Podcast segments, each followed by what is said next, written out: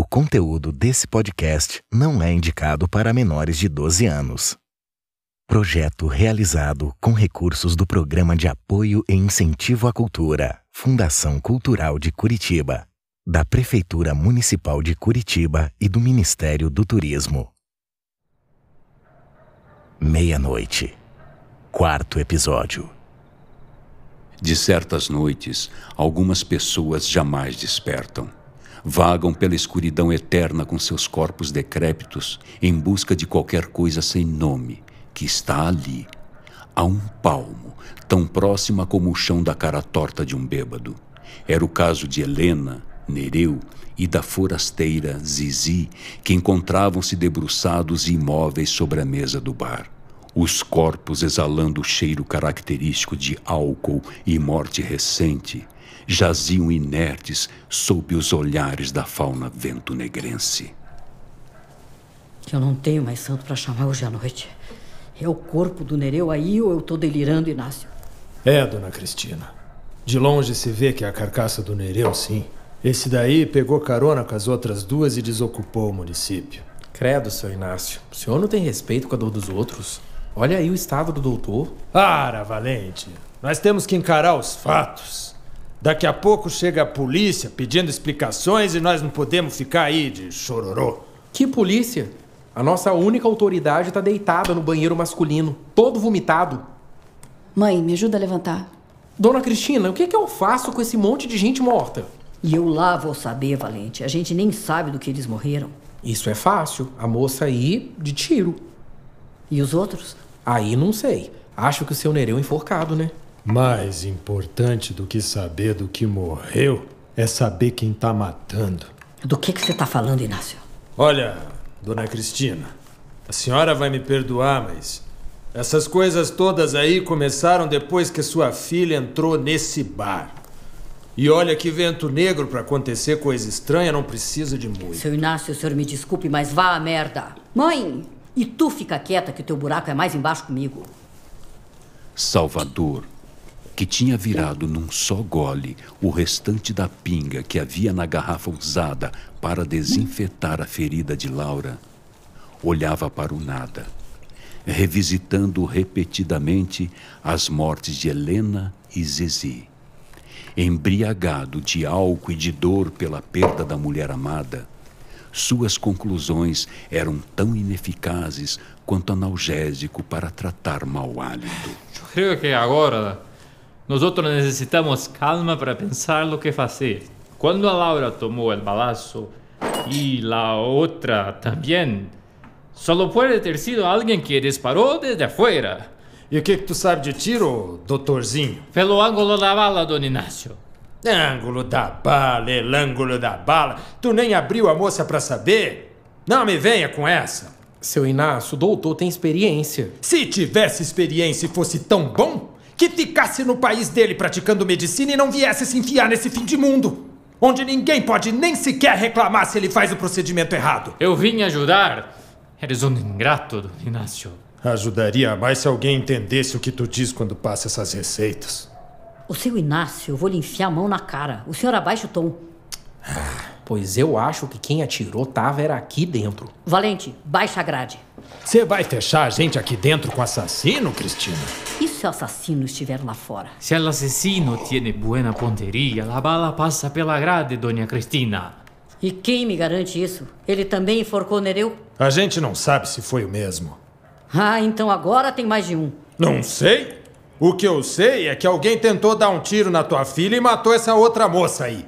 Que, por sinal, ninguém conhecia. Uma moça muito estranha, muito moderna. Laura, me fala a verdade. Você conhecia aquela moça? Fala, pirralha!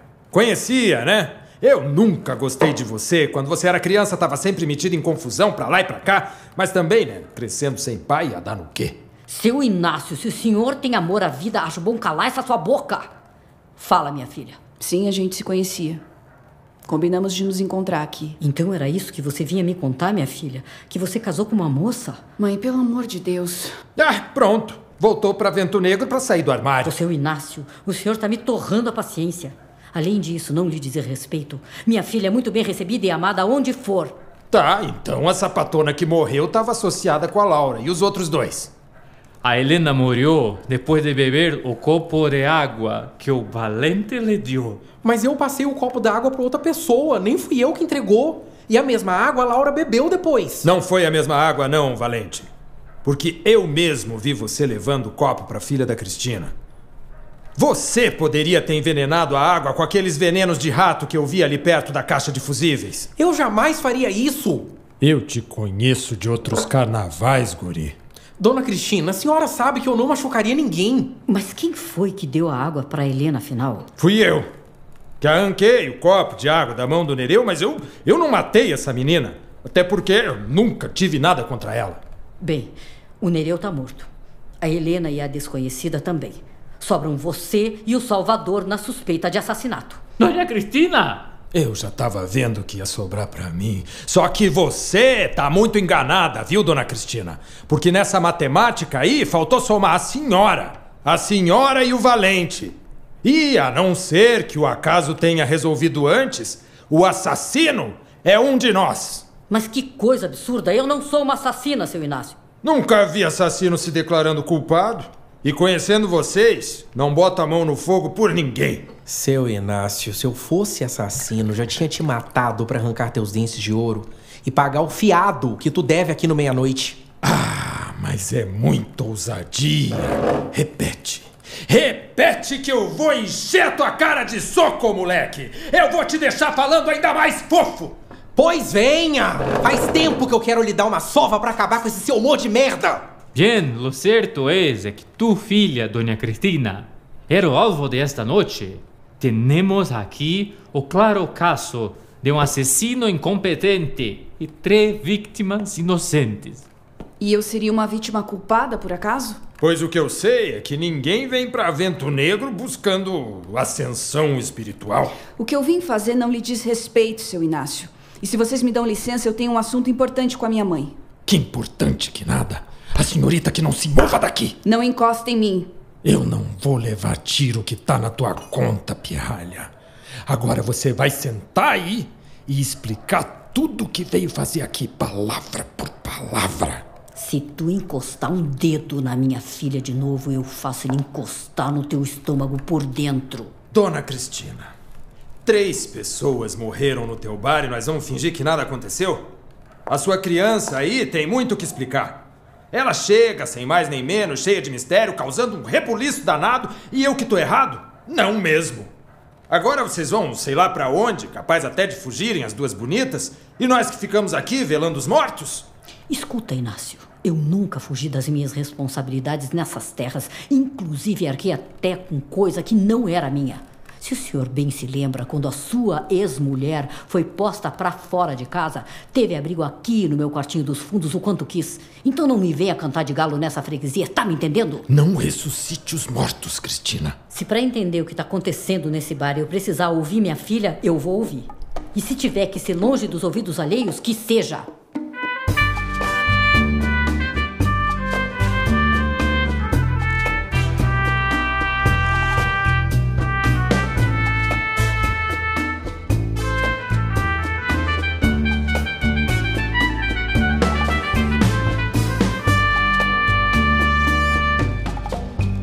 Você pode não acreditar naquilo que eu sei que é real. Se ela fez uma vez algum mal, foi fugir do aconchego do lar. Você não saberá nem se quiser o que é se perder de alguém. No vazio eu começo a cantar. Essas dores são minhas e não de mais ninguém. A ela dou até meu coração e o sangue todo se ela precisar. Nasceu de mim, já tem o meu perdão. Nasceu de mim, me ensinou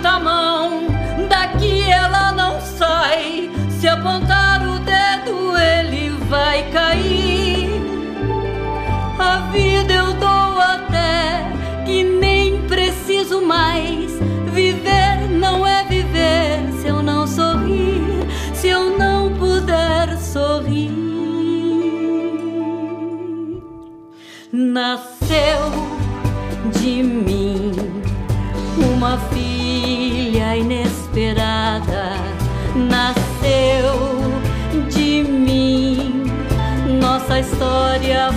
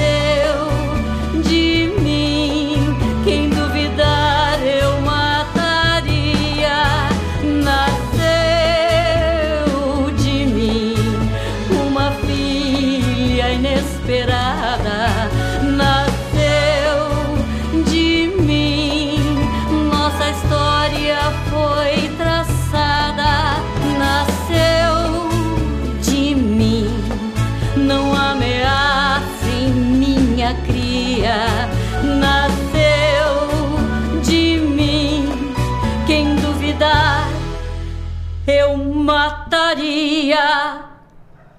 Você não ouse tocar na minha filha, ou eu termino de afiar o meu facão na tua caveira. Mãe, calma. Calma nada. Você me matou aos poucos com a sua ausência, Laura. E agora só o que me falta é me matar de desgosto porque resolveu voltar desvirtuada do caminho que eu te ensinei. Se você tivesse me ensinado alguma coisa, eu tava atrás desse balcão de bar até hoje. Laura, O que, que você quer que eu diga, Cristina? Você passou a vida me controlando, me reprimindo. Tudo que eu pensava e fazia estava sempre errado. Eu tive que sair fugida daqui para ter uma vida que fosse minha. então você voltou aqui para dizer que me odeia, Laura. Podia ter me telefonado, que era mais Meu barato. Deus do céu, como é que pode? Passou tanto tempo e você é a mesma pessoa que eu deixei para trás. Você quer o que de mim, Laura? Um pedido de desculpas por coisas que eu nem sei que fiz? Então me desculpe por ter te dado uma infância de merda, minha filha. Todo mundo tem uma infância horrível, uma juventude pavorosa. É a lei da vida. Quando tu tiver teus filhos, vai me entender. Pode ficar tranquila, mãe. Que se eu colocar filho no mundo, não vai ser para jogar minha vida frustrada em cima dele. Pelo amor de Nossa Senhora, calma, dona Cristina. A gente passa a vida sofrendo por um filho para ouvir uma barbaridade dessas. Anos, Valente. Anos sem ouvir uma palavra, uma carta, um telefonema, nada. E agora volta a dona da razão querendo opinar no meu passado? Mãe, Você me esqueceu aqui nesse fim de mundo, Laura. eu nunca te esqueci, mas era melhor assim. Você deve estar metida em boca braba, minha filha. Eu te conheço. Não é normal, depois de todo esse tempo, voltar com a morte no encalço. Mãe, eu não quero e não vou falar na frente de todo mundo. Laura, eu tô sem paciência pra isso. Você me diz agora o que é que tá acontecendo. Mãe,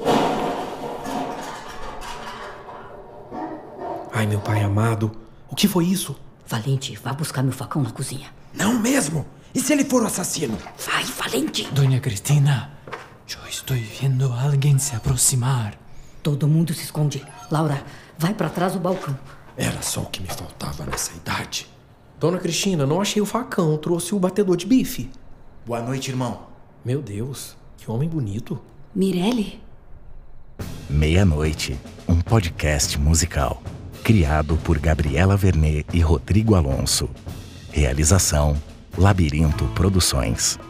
com as vozes de Rosana Staves como Cristina, Fernanda Fux como Laura, Lucas Neri como Valente, Hélio Barbosa como Sargento Mota, Breno Bonin como Nereu e o narrador, Marcel Malê Chimansky como Inácio, Dines como Salvador, Gênia Lemos como Helena, Diego Kozievich como Mirelle, Marília Carzino como Zizi e Luiz Carlos Pazello como Altair Guerra. Composições: Gabriela Vernet, Rodrigo Alonso, Gilson Fukushima, Lucas Neri e Xenon Pinheiro. Letras: Gabriela Vernet e Rodrigo Alonso. Arranjos: Gilson Fukushima e Xenon Pinheiro. Direção musical: Gilson Fukushima. Finalização de áudio e design de som: Tiago Menegassi e Gilson Fukushima. Preparação vocal: Lucas Neri. Designer gráfico: Inácio Ervas. Gravado nos estúdios da Rockout Magic Audio. Projeto realizado com recursos do Programa de Apoio e Incentivo à Cultura. Fundação Cultural de Curitiba, da Prefeitura Municipal de Curitiba e do Ministério do Turismo.